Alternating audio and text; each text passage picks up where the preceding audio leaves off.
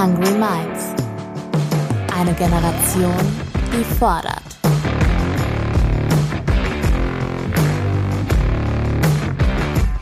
Mit und von Ronja Ebeling.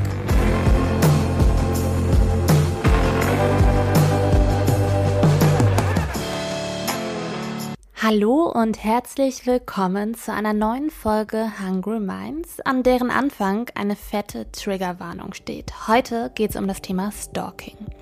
Stalking wird in Paragraph 238 des Strafgesetzbuches als Nachstellung bezeichnet.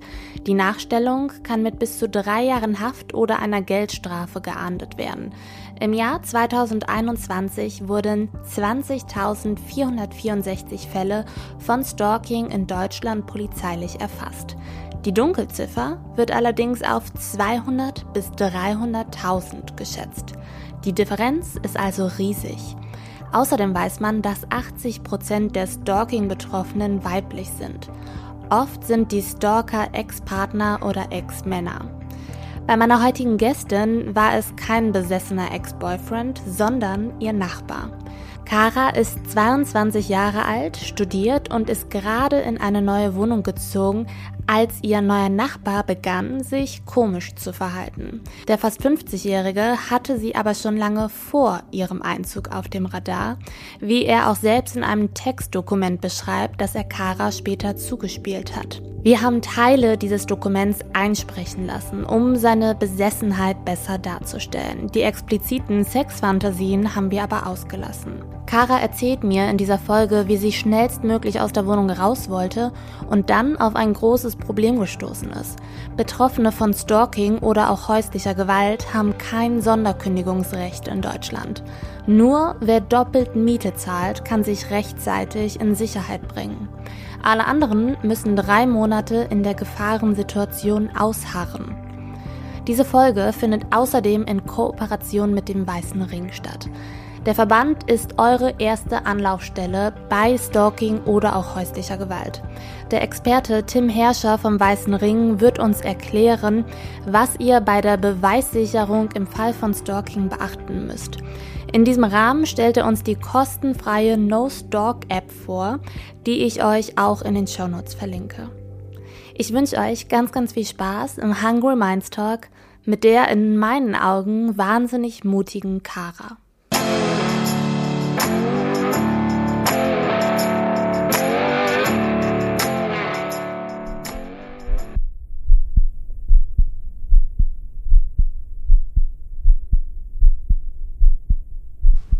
Da wohnt sie nun. So nah. Und ich bin in sie verliebt. Ich wusste allerdings schon vorher, wie sie aussah und zumindest das eine oder andere, was sie bis dahin gemacht hat. Bevor sie einzog, kam ein Paket für sie an. Ich weiß zwar nicht mehr, welcher Anbieter es war, aber es war einer dieser typischen Pakete, in denen sie Router für Internet und Telefon verschicken. Sie wohnt jetzt nebenan. Da ist diese Sehnsucht, sie zu sehen, mit ihr zu reden, bei ihr zu sein.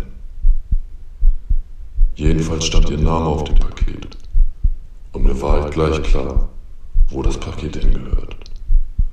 Also habe ich es vor ihre Tür gestellt. Ihr Name stand da also und ich habe diesen einfach mal bei Google eingegeben.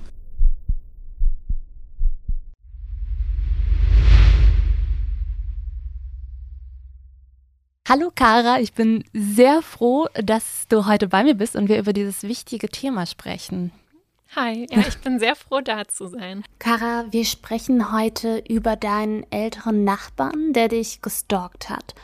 Kannst du dich an die erste Begegnung erinnern, nachdem du in das gemeinsame Haus eingezogen bist? Ähm, ja, ich kann mich daran gut erinnern, weil danach noch so viel weiteres passiert ist. Also es war, glaube ich, ähm, in der Woche, nachdem ich eingezogen bin und tatsächlich sind wir uns das erste Mal außerhalb des Hauses begegnet, ähm, als ich mit einer Freundin, die zu Besuch war, auf dem Weg zum Hauptbahnhof war, auch so sehr ins Gespräch vertieft und irgendwie hielt dann auf der Straße ein Wagen an mit einem Mann drin, der, der uns anguckte und wir waren so ein bisschen zwischen, hm, will er nach dem Weg fragen, kommt jetzt gleich irgendwie ein, ein Spruch oder so. Ähm, und dann hat er uns gefragt, ob wir äh, mitfahren wollen oder uns so ein bisschen aufgefordert, ins Auto zu kommen. Ähm, und dann haben wir gesagt nein und sind weitergegangen, weil das ja für uns ein fremder Mann war und weil wir auch ähm, also, naja, ne, ist auch in die andere Richtung. Also es war so gar nicht naheliegend. Es war, es war seltsam. ähm, und dann hat er irgendwie noch so hinterhergerufen, ich bin dein Nachbar, deswegen frage ich an, an mich gerichtet. Du hattest dann schon dieses komische Bauchgefühl. Wie hat sich euer ja eigentlich nachbarschaftliches Verhältnis oder das, was es hätte sein sollen, weiterentwickelt? Ähm, genau, also es gab diese erste Begegnung, die ich ja gerade schon so ein bisschen geschildert habe, und dann am gleichen Tag nochmal eine Begegnung, wo er an meine Wohnungstür gekommen ist. Und ähm, das war jetzt auch an sich irgendwie nicht, nicht super besonders, aber ich habe schon so festgestellt, okay, der stellt mir irgendwie sehr viele Fragen, ist sofort äh, irgendwie am Duzen und Dinge über mich rausfinden wollen, mich irgendwie zu sich rüber einladen, mir eine Melone schenken, ähm, auch mit so einem Satz wie, ja, ich dachte, wenn du nicht im Auto mitfahren wolltest, dann sollst du jetzt eine Melone haben oder so. Und irgendwie waren so ein paar Sachen einfach, also das war erstmal so einfach irritierend. Ähm, und da hatte ich aber zum ersten Mal tatsächlich so ein sehr unwohles Bauchgefühl und, und dann eben auch festgestellt, okay, also er ist der Nachbar, der so mit mir eine Wand teilt. Und es war auch eine sehr, sehr hellhörige Wohnung. Das heißt, äh, eine krasse räumliche Nähe. Ähm, ja. Sie war am Wochenende in die Nachbarwohnung eingezogen. Hallo, ich bin Kara. Und so stand sie nun vor mir, und sie war Kara. Arnos Pfeil traf mich direkt ins Herz. Ich war sofort tot. Unser Haus ist etwas seltsam aufgeteilt. Während die anderen Wohnungen so diese normalen Eingänge haben, liegt ihrer seitlich versetzt links von meiner Tür. Ihr Schlafzimmer oder besser Raum, da es nur eine Einzimmerwohnung ist, grenzt direkt an mein Wohnzimmer. Ich war selbst noch nicht drüben, auch bei keinem der Vormieter. Ich habe aber Bilder der Wohnung im Internet gesehen. Ich habe ein gutes, sehr gutes räumliches Vorstellungsvermögen.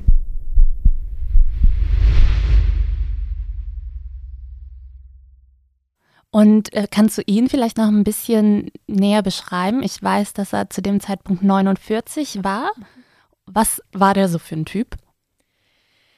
Ähm, oh, tatsächlich kann ich das ganz schwer beschreiben, weil, also ironischerweise, ähm, also dieser Mensch hat natürlich mein Leben ziemlich beeinflusst, aber ich weiß wahnsinnig wenig über den und ich habe ganz selten, also ganz wenige Sätze habe ich nur mit ihm gewechselt. Ähm, also der war, der war recht, also jetzt so rein von der Statur irgendwie recht groß und kräftig auf jeden Fall und war, wirkte, glaube ich, erstmal irgendwie so, ähm, so bemüht, Nähe herzustellen, so ein bisschen sozial unbeholfen vielleicht und so, dass ich irgendwie von vornherein so schwankte zwischen, okay, ist das ein, ein lieber Typ, der eben so ein bisschen unbeholfen ist, oder ähm, ist der irgendwie auch vielleicht ein bisschen, also ist da Potenzial für Übergriffigkeit? Also ich habe schon sehr früh auch so ein bisschen, also ein komisches Bauchgefühl gehabt, aber ähm, viel mehr kann ich, glaube ich, über ihn eigentlich gar nicht sagen, weil ich eigentlich nichts weiß. Ich hatte auch eigentlich nichts mit dieser Person zu tun von meiner Seite aus. Wollte mhm. ich auch nicht. Hinter dem Verhalten Stalking decken ja ganz viele unterschiedliche Facetten. Stalking bezeichnet erstmal die obsessive Fixierung auf eine andere Person, die sich in einer gedanklichen oder auch häufig emotionalen Besessenheit manifestiert. Aber es gibt keine richtigen klassischen Verhaltensweisen, an denen auch Betroffene festmachen können, okay, das ist jetzt Stalking. Es gibt trotzdem drei Verhaltensgruppen, die ich jetzt mal sage. Und zwar einmal ist es Stalking in Form von unerwünschter Kommunikation durch Anrufe oder E-Mails. Dann gibt es das bedrohliche Stalking, in dem auch Gewalt oder gar Todesdrohungen auch gegenüber Familienangehörigen ähm, thematisiert werden. Und es gibt das bindungsorientierte Stalking, das durch Geschenke, unangemeldete Besuche, vermeintlich zufällige Zusammentreffen beschrieben wird oder eben auch das Leugnen einer ehemaligen Beziehung, die nun aber beendet ist.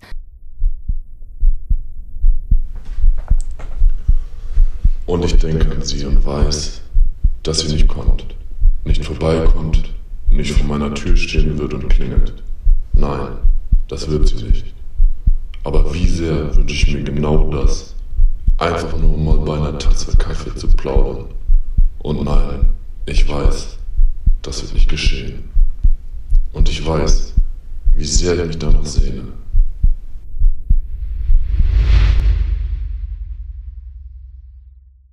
Nach einem Monat ging das recht plötzlich dann los, als ich auch Uni hatte und man mich quasi an der Universität finden konnte, weil er auch rausgefunden hat, dass ich studiere. Ähm, und dann ähm, haben sich tatsächlich von, von da an ähm, die Kontakte zugespitzt. Also er ist dann immer öfter mit dem Auto aufgetaucht, um mich mitzunehmen, öfter zu meiner Tür gekommen.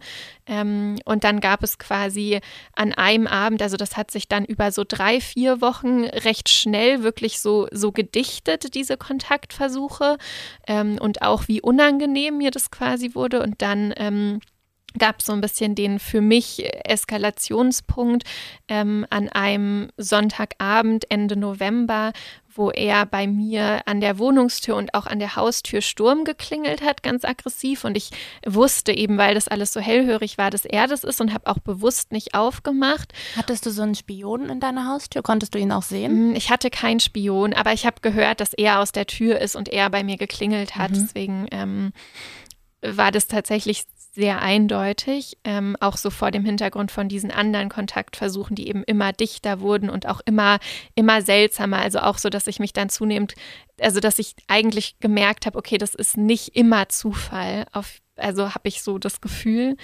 Ähm, Genau, und, und an dem gleichen Abend hatte ich dann irgendwann eine E-Mail von ihm im Postfach. Also ich habe ihm meine E-Mail-Adresse auch nie gegeben, aber die hat er irgendwie rausgefunden. Ähm, und da hat er mir im Prinzip geschrieben, irgendwie erstmal in der E-Mail, also er hat ein Buch geschrieben und hängt mir das an ähm, und würde gerne mit mir darüber sprechen. Und das war auch schon seltsam, aber da wusste ich trotzdem noch nicht, wie sehr es dann um mich geht in diesem Dokument. Und es war dann letztlich ein ungefähr 15-seitiges Dokument mit sehr, sehr expliziten sexuellen Fantasien über mich und eben auch sehr, ähm, also im Prinzip so wirklich Zeugnissen von einem ziemlich obsessiven Verhalten. Also er hat im Prinzip selbst geschrieben, dass er äh, mich, mich überwacht, also dass er lauscht, was ich so mache, in der Tür wartet, wann ich komme und dass er so versucht, ja. Da ist immer wieder sie in meinen Wünschen, meinen Hoffnungen, meinen Träumen. Seit ich ihr das erste Mal begegnet bin, träume ich jede Nacht von ihr, manchmal auch am Tag. Und es sind sehr, sehr viele Träume, schöne Träume, Träume, die mich glücklich machen. Verdammt, ich liebe diese Träume. Ich brauche diese Träume. Ich sauge alle Kraft, die ich gerade spüre, aus ihnen. Ich habe heute von ihr geträumt. Wieder, wie jede Nacht. Und wir hatten Sex. Genau genommen hatte nur ich Sex.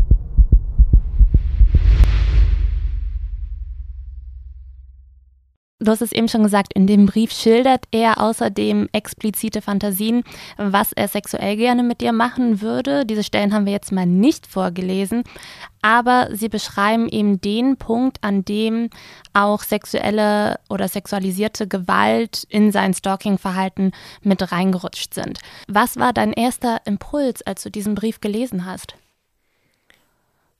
Ähm, Oh, ich weiß gar nicht, ob ich das noch so ganz genau erinnere, was der allererste Impuls war. Ich glaube, also wahnsinnige Irritation und dann, glaube ich, schnell schon auch irgendwie so ein bisschen Schock und Angst. Also ich weiß, dass ich mich tatsächlich relativ schlagartig auch einfach äh, nicht in Sicherheit gefühlt habe.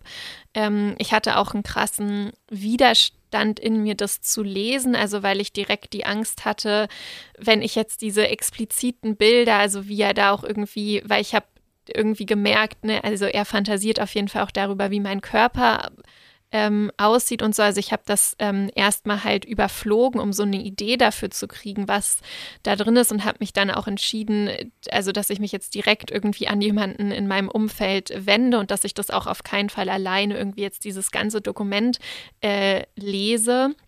Und dann habe ich das tatsächlich äh, verschiedenen Leuten zum Lesen gegeben, ähm, die mir ihre Zusammenfassung gegeben haben. Ähm, ja. Das ist ganz spannend, das hast du aus Selbstschutz gemacht. Mhm. Ähm, ich glaube tatsächlich auch ein wahnsinnig wichtiger Tipp für andere Betroffene, die vielleicht so ein Dokument oder sowas ähnliches mal zugespielt bekommen sollten.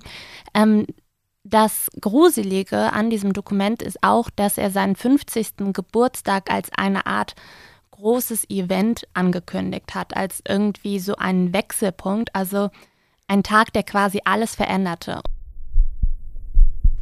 Zwölf Tage noch. Zwölf, bis ich 50 Jahre alt werde oder eben auch ein halbes Jahrhundert.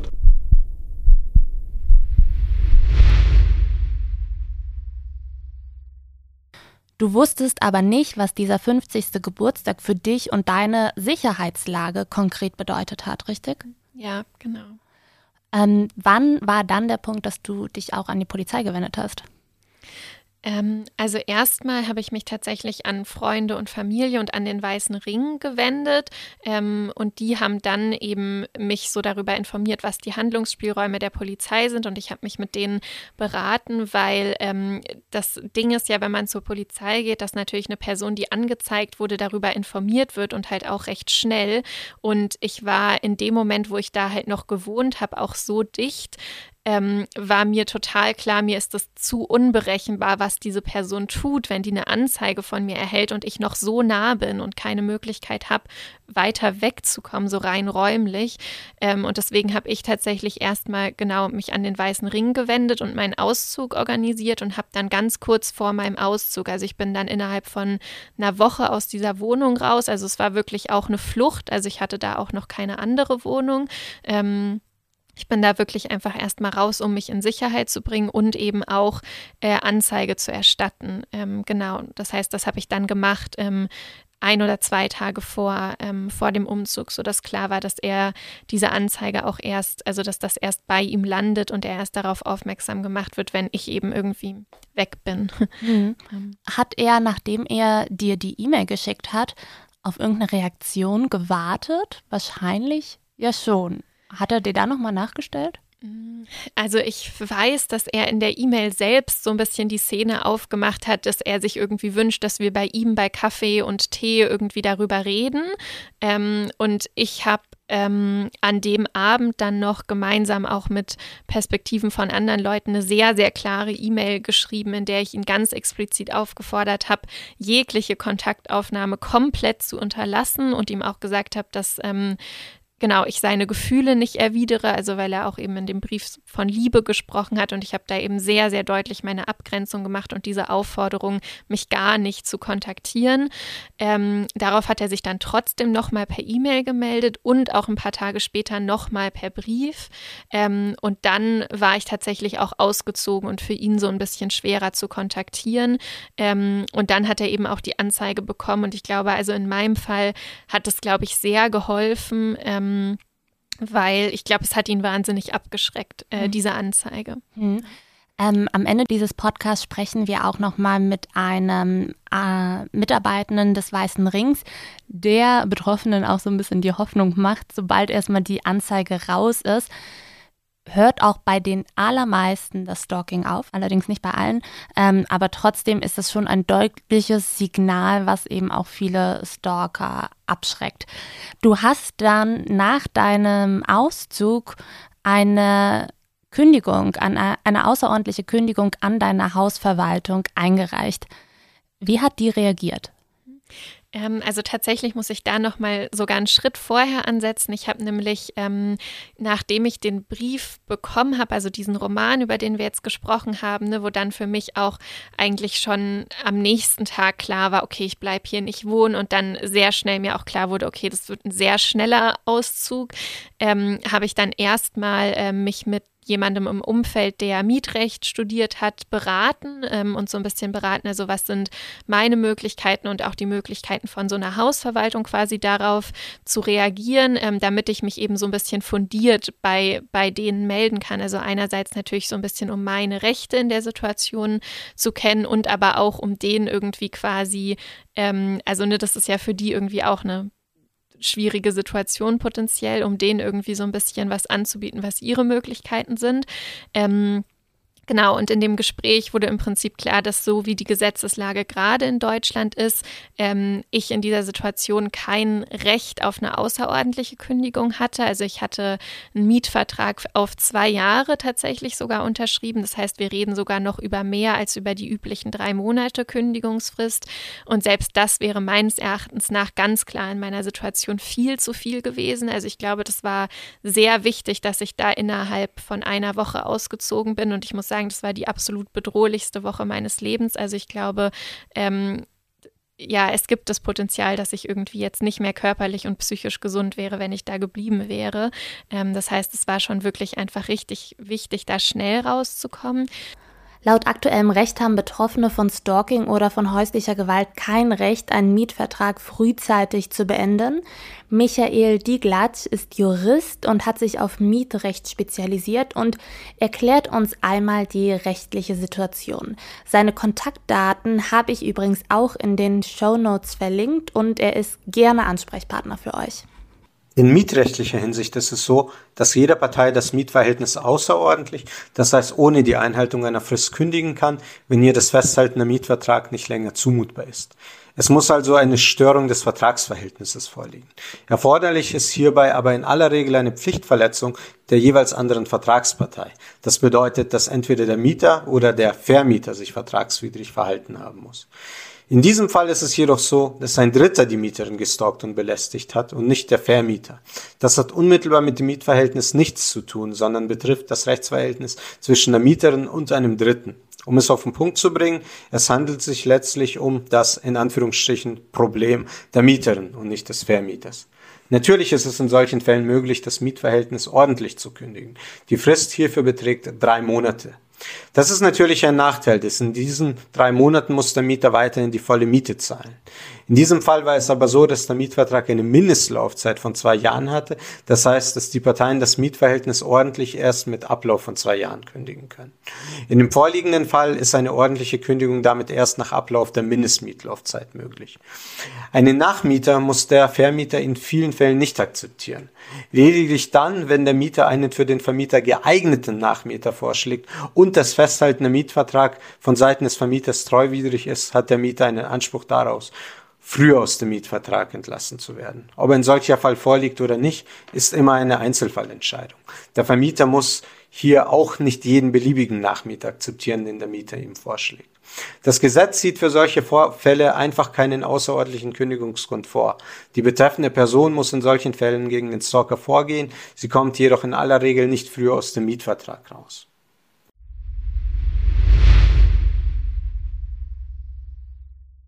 Genau, und dann habe ich eben, nachdem ich so ein paar Informationen eingeholt hatte, ähm, ganz schnell schon bei der Hausverwaltung auch angerufen und so die Situation geschildert und so gefragt, ähm, was machen wir denn? Ähm, und dann haben die halt sehr ähm, unwirsch reagiert im Sinne von tatsächlich mich behandelt als das Problem ähm, und wollten mir so eine sehr große ähm, Mahngebühr aufdrücken für die frühzeitige Kündigung und eben auch die Nachmieterinnensuche. Und das war auch. Wie hoch war die Mahngebühr? Ähm, ich glaube knapp 1500, so in, in diese Richtung. Ähm, und eben auch die. Ähm, also ich sollte auch die Nachmieterinnensuche machen und da kann man jetzt natürlich sagen, prinzipiell ist das natürlich durchaus üblich, wenn man früher aus einem Vertrag will. Es war aber halt auch eine Gefahrensituation für mich. Also ich musste ja davon ausgehen, dass um sicher zu sein in der Zeit, in der ich da noch bin, ich quasi den Umzug, soweit ich kann, von meinem direkten Nachbarn geheim halten muss, ähm, der auch in Frührente war. Das heißt, er war auch den ganzen Tag da. Also ich hatte irgendwie keine unbeobachteten Zeitfenster. Ähm, und selbst wenn ich in meiner Wohnung zum Beispiel telefoniert habe, konnte er mich hören. Also das ähm, muss man sich vorstellen, wie schwierig das in der Situation ist, eine Nachmieterinnensuche zu machen. Ähm, und das habe ich dann natürlich trotzdem versucht und ähm, die Hausverwaltung hat dann aber alle NachmieterInnen abgelehnt und auf diese, ähm, auf diese Gebühr bestanden. Ähm, und ich habe mich dann nochmal irgendwie beraten lassen von dem befreundeten Mietrechtler, der dann gesagt hat, okay, er sieht eigentlich doch eine Möglichkeit, die Gesetzeslage, die aktuell besteht, so auszulegen, dass ich außerordentlich kündigen kann. Ähm, weil das möglich ist, wenn die Weiterführung des Mietverhältnisses für eine Partei unzumutbar ist. Mhm. Ähm, und er hat dann eben committed, äh, ne, mir zu schreiben und zu argumentieren, warum meine Situation diese Unzumutbarkeit darstellt und deswegen eine außerordentliche Kündigung möglich ist. Dein befreundeter Mietrechtler hat dann also der Hausverwaltung nochmal in juristischer Sprache, sagen wir mal so, geschrieben, warum eine Bleibe vor Ort für dich nicht möglich ist.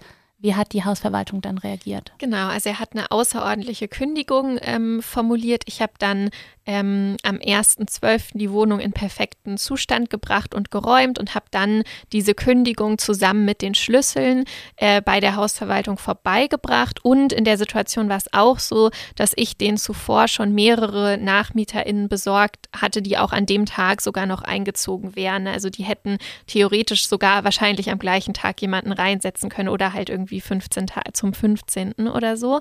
Ähm, erstmal waren die einfach äh, sehr überrollt, glaube ich. Also als ich da persönlich war.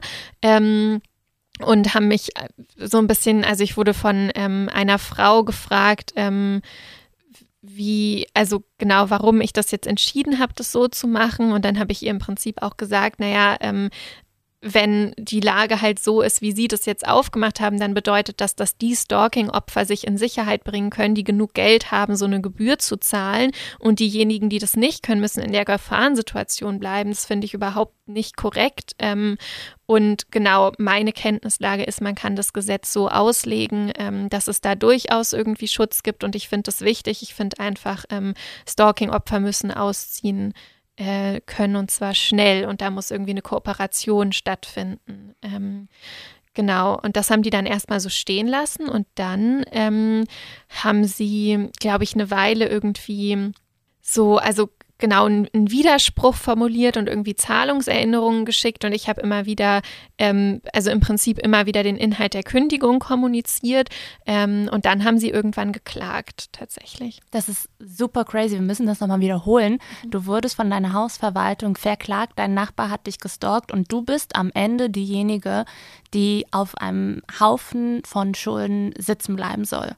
Ja. Weil du als Betroffene von Stalking, als Studentin, nicht genug Geld hast, um dieser Hausverwaltung ihre Zahlungen ähm, rüberzuschicken.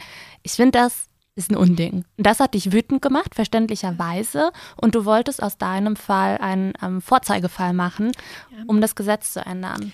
Genau, das war tatsächlich die große Hoffnung. Also es ging mir da auch wirklich noch um viel mehr tatsächlich, als nur mich selbst in Sicherheit zu bringen. Also das natürlich auch ganz wichtig, aber ähm, die Hoffnung war eben tatsächlich an meinem Fall quasi ähm, die Gesetzes, dass die Gesetzeslage an meinem Fall auf eine bestimmte Weise ausgelegt wird, genau, und ich so ein Präzedenzfall werde. Und ich habe eben auch eine Petition geschrieben, um darauf so aufmerksam zu machen und irgendwann auch ein Crowdfunding gestartet, weil dann doch klar war, dass sehr unabsehbar ist, ähm, ob ich das tatsächlich gewinnen kann. Und dann war klar, also ne, dann ist es eben immer ähm, finanziell gefährlicher geworden, was tatsächlich auch ganz bewusst hergestellt wurde von der Hausverwaltung, weil die nämlich die Wohnung haben leer stehen lassen. Ähm, und zwar, ich glaube, insgesamt ein halbes Jahr lang, also von Dezember bis äh, Juni, haben sie die leer stehen lassen, um eben quasi in die Klage zu integrieren, dass das alles auf meine Kosten ähm, gehen muss. Also das ist natürlich ne, auch eine sehr aktive Verschlimmerung, die die da noch eingefügt haben. Ähm, ähm, das heißt, auf, um jetzt mal ein bisschen vorzuspulen, wie sind dann die Prozesse jeweils ausgegangen? Es gab einmal den Prozess gegen deinen Nachbarn und einmal den Prozess mit der Hausverwaltung. Mhm. Genau, äh, die haben natürlich gleichzeitig stattgefunden. Ich erzähle die jetzt aber ähm, mal so nacheinander, weil ich glaube, es ist ein bisschen besser nachzuvollziehen. Mhm. Ähm, genau, ich fange mal mit dem Prozess mit der Hausverwaltung an, weil da sind wir ja gerade schon so ein bisschen gewesen. Es gab die Klage und dann gab es eine ganze Weile auch quasi so juristischen Schriftverkehr hin und her.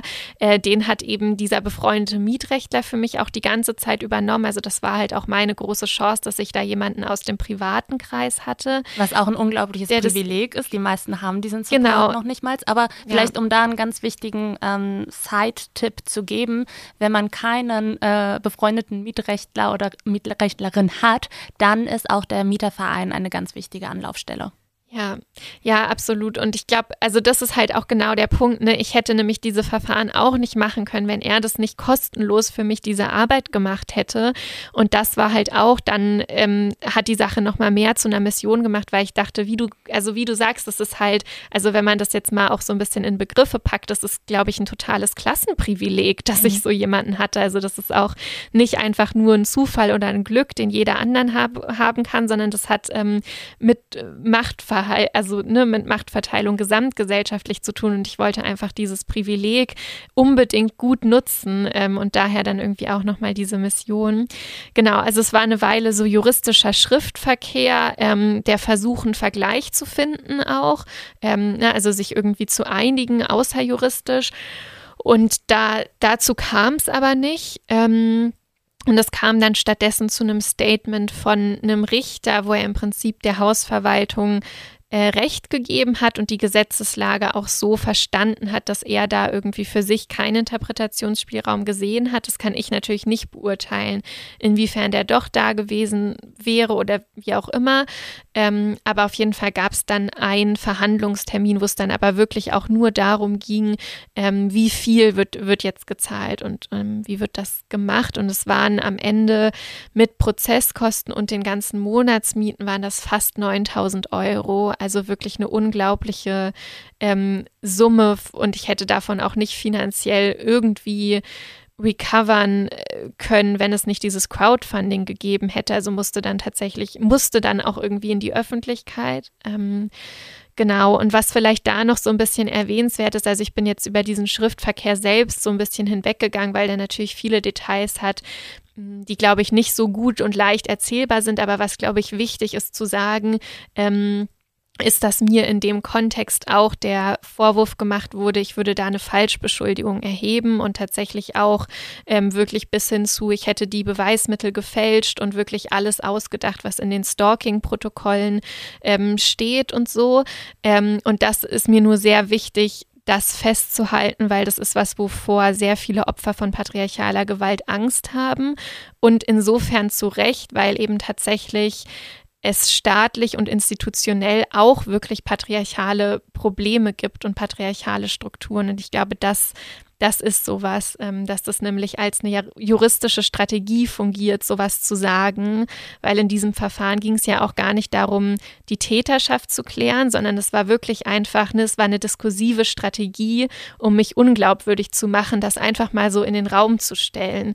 Ähm, und ich glaube, das, also das ist mir persönlich ein Anliegen, das so zu problematisieren und sichtbar zu machen. Der Experte vom Weißen Ring, mit dem ich gleich im Anschluss nochmal sprechen werde, macht auch nochmal darauf aufmerksam, aufmerksam, was man bei der Beweissicherung von Stalking-Fällen äh, beachten muss, wie Metadaten gesichert werden, um eben die eigene Glaubwürdigkeit zu dokumentieren und festzuhalten. Ja. Ähm, aber ich kann auf jeden Fall zu 100 Prozent nachvollziehen, weil ich eben auch schon mal eine Anzeige machen wollte bei der Polizei. Ähm, da, um es kurz zusammenzufassen, da war es so der Fall, dass ich jemanden über Couchsurfing kennengelernt habe. Ich habe früher sehr, sehr viel Couchsurfing gemacht, weil das einfach eine günstige Art und Weise war, natürlich andere Städte kennenzulernen und zu reisen. Und zu 99 Prozent habe ich damals nur gute Erfahrungen gemacht, außer bei einem Typen, der mir dann aber auch mit der ersten Sekunde in der Begegnung komisch vorkam, weshalb ich dann direkt gegangen bin. Und diese Begegnung ist mir aber so ähm, präsent geblieben, dass ich mich weiter mit seinem Profil auf Couchsurfing beschäftigt habe und dann einfach mal den Frauen geschrieben habe, die vorher bei ihnen übernachtet haben und ähm, ihm auch Referenzen geschrieben haben, komischerweise. Und die habe ich dann kontaktiert und die haben mir ganz grauenhafte Dinge erzählt, die er gemacht hat. Und für mich war deswegen klar, okay, ich muss den Typen bei Couchsurfing melden und ich möchte nicht mehr, dass er auf dieser Plattform ist und ja. ähm, vorsätzlich äh, ja, Frauen in Situationen bringen kann, wo er sie bewusst oder wo er ihnen bewusst Schaden zufügen kann. Und ähm, ich habe ihn daraufhin gemeldet bei der Plattform was er dann herausgefunden hat. Und er hat angefangen hat, also er konnte wahrscheinlich vermuten, dass ich ihn gemeldet habe. Und er hat dann angefangen, mich online zu terrorisieren und auch herausgefunden, wo ich wohne, wo meine Familie wohnt. Und ich bin dann daraufhin zur Polizei gegangen äh, in Düsseldorf. Dachte extra, okay, ich gehe nicht bei mir in der Heimat, in der Kleinstadt zur Polizei, sondern ich gehe extra in Düsseldorf zur Polizei, wo die vielleicht auch ein bisschen mehr Erfahrung mit solchen Fällen haben. Und äh, mir wurde dann auf einer sehr unempathischen Weise klargemacht, es ist doch noch gar nichts passiert. Äh, er schreibt ihn doch nur online und äh, regen Sie sich mal nicht so auf und nach dem Motto, Sie vergeuden hier nur unsere Zeit. Und das ist natürlich für Betroffene das schlimmste Gefühl, was eine Behörde oder eine Institution uns irgendwie geben kann. Ähm, deswegen an dieser Stelle auch nochmal der Appell, auch Online-Belästigung, Online-Stalking ist auch eine Form von Stalking, die es gilt anzuzeigen. Und du hast das damals genau richtig gemacht. Du hast nämlich eine Online-Anzeige aufgegeben und bist dieser Begegnung auf der Polizeistation, die ganz oft eben auch dumm verläuft, dadurch ein bisschen aus dem Weg gegangen. Und das ist jetzt vielleicht ein ganz guter Anhaltspunkt, um zu deinem Nachbarn zurückzukehren. Wie ist denn da das Verfahren ausgegangen? Genau, ähm, da habe ich ähm, Rücksprache mit dem Weißen Ring gehalten und dann Online-Anzeige erstattet und tatsächlich dabei auch äh, auf den Weißen Ring referiert. Das wurde mir empfohlen, ähm, weil das tatsächlich was ist, was irgendwie tendenziell hilft, dass das bei der Polizei nicht verharmlost wird, so wie das bei dir passiert ist, ähm, wo man aber natürlich auch sagen muss, das ist ja schon irgendwie ein Fehler im System, dass mhm. du quasi da irgendwelche Referenzen aufmachen musst. Also ähm, genau, aber so ging das irgendwie los. Und dann ähm, kam, also das war Mm, das war Ende November ähm, und dann irgendwann im Januar kam ähm, eine Einstellungsbegründung. Also da wurde das Verfahren eingestellt und zwar ähm, im Prinzip mit, mit der Begründung, also der, ähm, mein Nachbar hat einen ähm, hat einen Anwalt eingeschaltet, der im Prinzip sehr entlang dieses Narrativs, was mein Nachbar auch in diesem Brief aufgemacht hat. Ne? Also seine Erzählung ist ja, dass er sich unsterblich in mich verliebt hat, so Liebe auf den ersten Blick und quasi wie ferngesteuert nicht anders konnte, als sich so obsessiv zu verhalten und so wie im Wahn irgendwie gehandelt hat. Also das ist ja die Erzählung, die er irgendwie aufmacht in seinem eigenen Dokument und die dann eben auch sein Anwalt so zur Vertretung genutzt hat. Und das wurde dann tatsächlich auch ähm, von von gerichtlicher Seite so total, also erstmal im ersten Moment total so übernommen und halt völlig einfach als Entschuldigung ähm, verwendet. Also die Einstellungsbegründung war wirklich eigentlich die, ähm, der Mann hat Fehler gemacht, weil er verliebt war.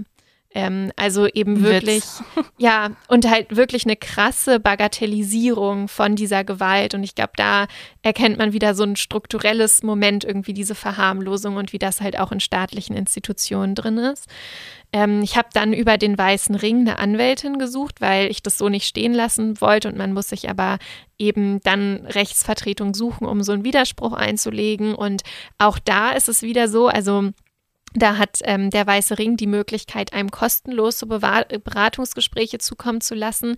Ähm, also ich hätte nicht mal an dieser Stelle wäre es vorbei gewesen ohne die Arbeit vom Weißen Ring und ohne ähm, substanzielle eigene Ersparnisse, ne? weil ähm, du kannst nicht mal Widerspruch einlegen bei sowas ohne, äh, ohne anwaltliche Unterstützung. Genau, sie hat dann Widerspruch eingelegt. Dann wurde ähm, ein Strafbefehl erlassen. Das war erstmal total ähm, total gut, weil, weil das endlich mal eine institutionelle Rückmeldung war, ähm, die das irgendwie auch als Gewalt eingeordnet hat. Ja, davor hatte ich wirklich viel das Problem, ne, dass der Weiße Ring so total klar gesagt hat, dass das Gewalt ist, aber es irgendwie mit Polizei oder auch ähm, irgendwie rechtliche Beratung für die Sache mit der Hausverwaltung zu finden. Also da bin ich echt auch vor viele Wände gelaufen. Ähm, Genau, und das war dann einmal irgendwie diese Anerkennung. Also Strafbefehl bedeutet, ähm, dass ein dringender Tatverdacht festgestellt wird. Ne? Also dass man eigentlich schon davon ausgeht, okay, ähm, diese Täterschaft, derer er da beschuldigt wurde, das, das stimmt. Also dass es da An Anhaltspunkte gibt, auf jeden Fall das zu denken. Ähm, Genau, und dann dachte ich eigentlich, das würde jetzt irgendwie gut weitergehen und zumindest vielleicht ähm, mit einem Vergleich, in dem ich quasi auch finanziell entschädigt werde für das, was in dem anderen Verfahren mit der Hausverwaltung passiert ist.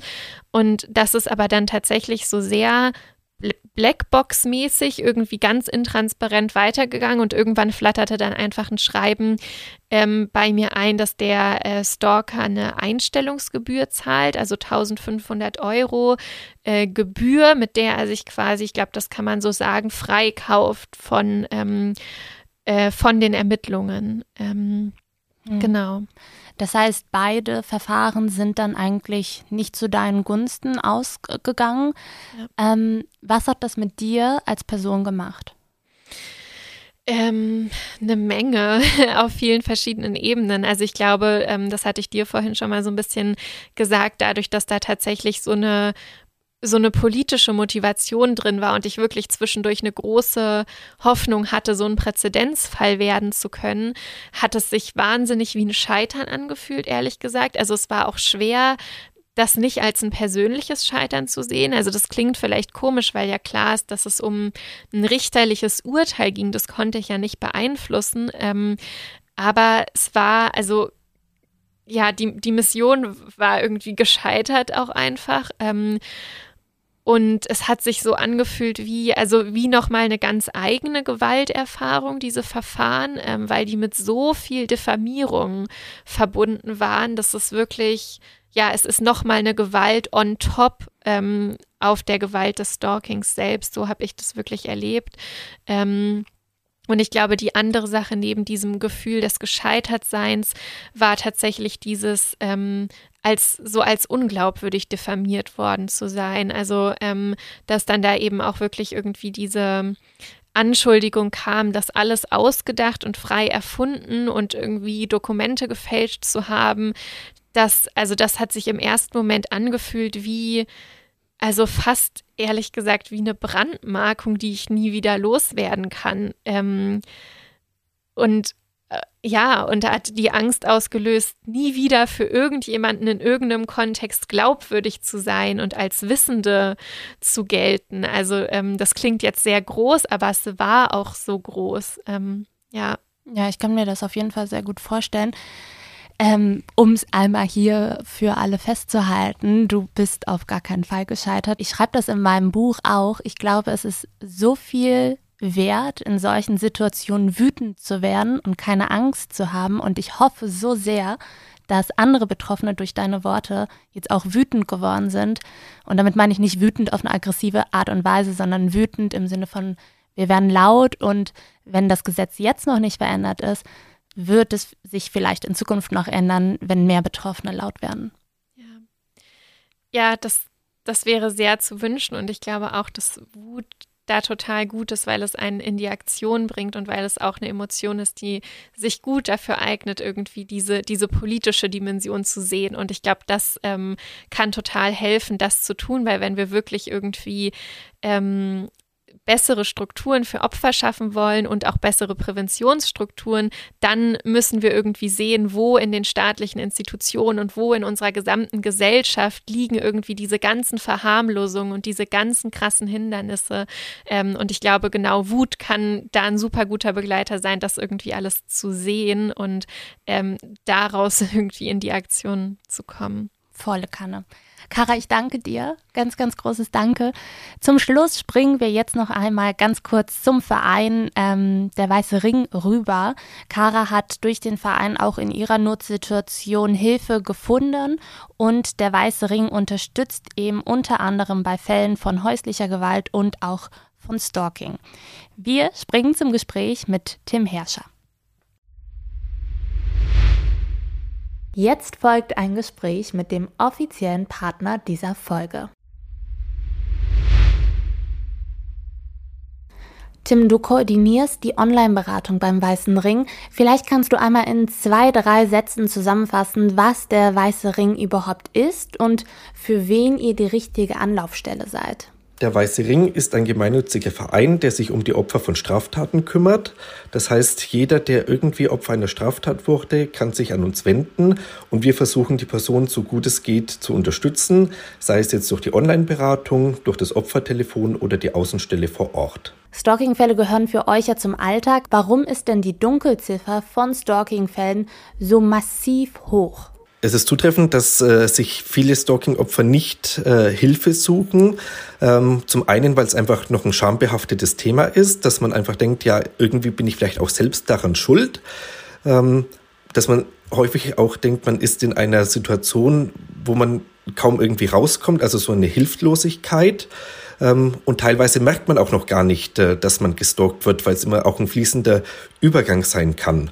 Ähm, und man muss selbst erstmal erkennen, wann ist denn Stalking vorhanden und wann nicht. Mm, wie viele Vorfälle muss es denn geben, damit etwas tatsächlich unter Stalking fällt? Also eine konkrete Zahl kann man da nicht nennen.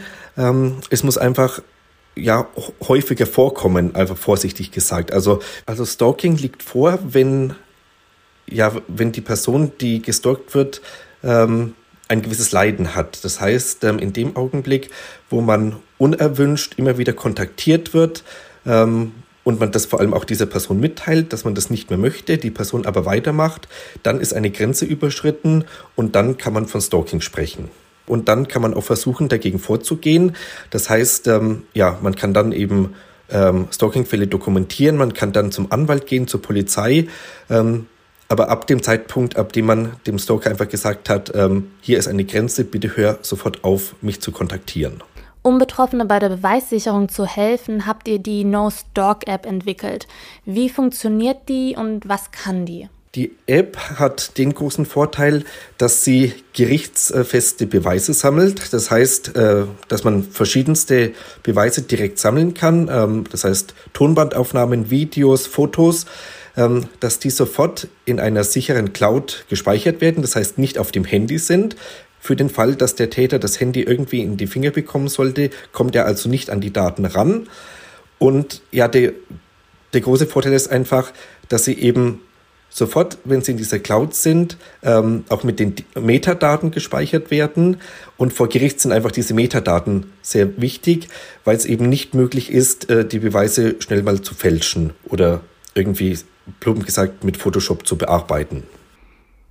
Kann die Polizei im Notfall auch auf dem Server zugreifen? Also wenn jetzt zum Beispiel die gestalkte Person verschwindet oder auch als vermisst gemeldet wird? Also auf diese Daten kann nur immer das, die Person selbst zugreifen. Ähm, es gibt allerdings die Möglichkeit, natürlich einer anderen Person, einer Person des Vertrauens oder auch äh, beim Rechtsanwalt die Zugangsdaten zu hinterlegen.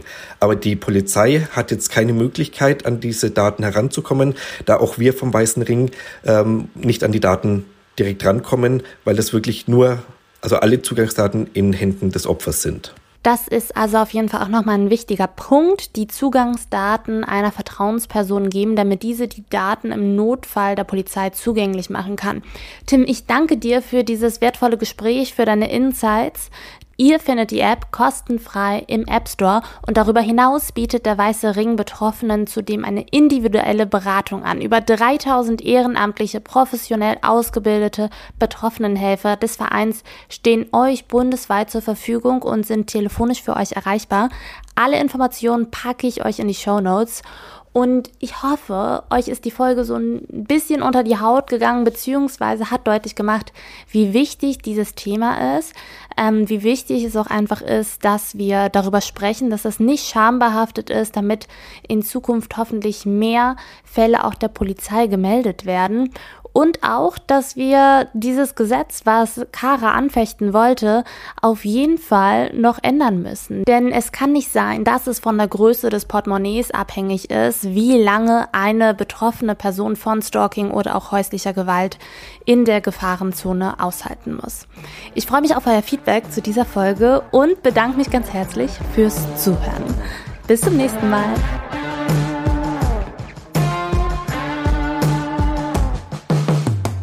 Stay hungry.